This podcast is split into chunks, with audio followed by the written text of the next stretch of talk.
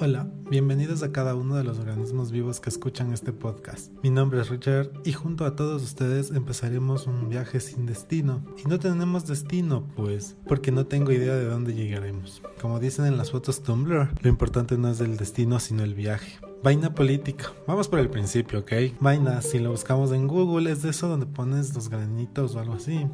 Pero donde yo vivo, porque claro y espero este podcast llegue a más personas alrededor de América Latina, o que por lo menos entiendan el español, aquí es un sinónimo de cosa es referirnos a una cosa en particular. Y la política tiende a ser algo así, una cosa. A veces rara, nos causa iras, a veces nos gusta, a veces nos estorba, pero siempre está ahí. Como esa cosa o ese artículo que compraste en la tienda, en el centro comercial, que lo viste hermoso y bonito, pero llegó a tu casa, lo tuviste en tus manos y resultó nefasto, no te gustó, lo quieres devolver. Y los políticos tienden a ser iguales. Votamos por ellos, los elegimos para los cargos y al año de gestión ya los queremos votar. Y de esa forma, lo político se vuelve raro, se vuelve inusual o no lo entendemos. Esto es vaina política, una opción para que cuando veas al político hacer cosas que no entiendes o que para ti son tonterías, intentar explicar cómo funcionan esas cosas y si a pesar de eso crees que son tonterías, somos libres de hacerlo a la final. Es necesario crear nuevos caminos para llegar a nosotros los jóvenes. Yo tengo 23 años, ya no vivimos la política como se hacía antes. Yo recuerdo o escucho a mis, familiares que ya están grandes, se podría decir, hablar sobre cómo se tomaban las calles.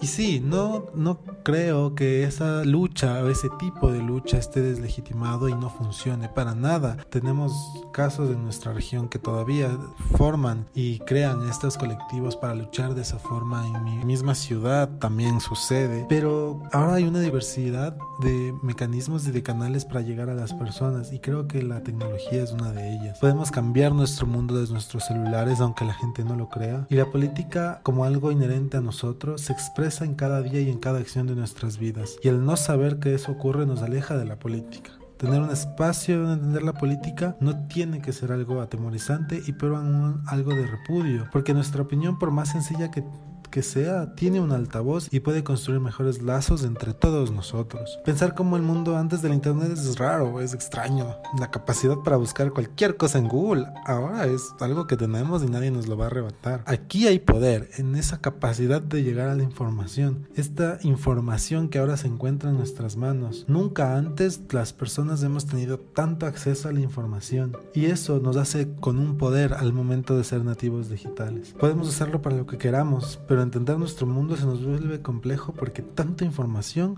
puede ser abrumadora, pero podemos aportar para simplificarlo, podemos hacerlo, porque al final los que gobernaremos somos nosotros algún día. Podemos simplificar aquí, para esto es vaina política, y si no cachamos qué mismo vamos a hacer después y qué decisiones vamos a tomar, vamos a hacer las cosas mal. Y luego vamos a tener lo mismo que ahora tenemos, que, nos quejamos de nuestros políticos y nos quejamos de cómo es la vida. Por eso me presento, soy Richard Enríquez, estudio ciencias políticas en la universidad pública, cabe mencionar, y estoy empezando esto. Les invito a que formemos esto de una manera mucho más grande y sigamos ampliando nuestros horizontes, ampliando nuestro conocimiento y que cada voz es importante. Todos tenemos el derecho aquí a opinar, no solo yo. Y nos veremos cada martes y jueves. Cada martes hablando de un temas específicos y los jueves opinando, opinando sobre lo que nos sucede, sobre lo que pasa, sobre las noticias que se ven cada día, aunque creo que no vemos muchas noticias porque al final el internet ya lo hace por nosotros. No necesitamos prender la tele a cierta hora para que nos lleguen las noticias. Incluso con, memes nos llegan las noticias ahora. Pero bueno, ese no es el punto. Se le un abrazo a todos y nos vemos el próximo día jueves.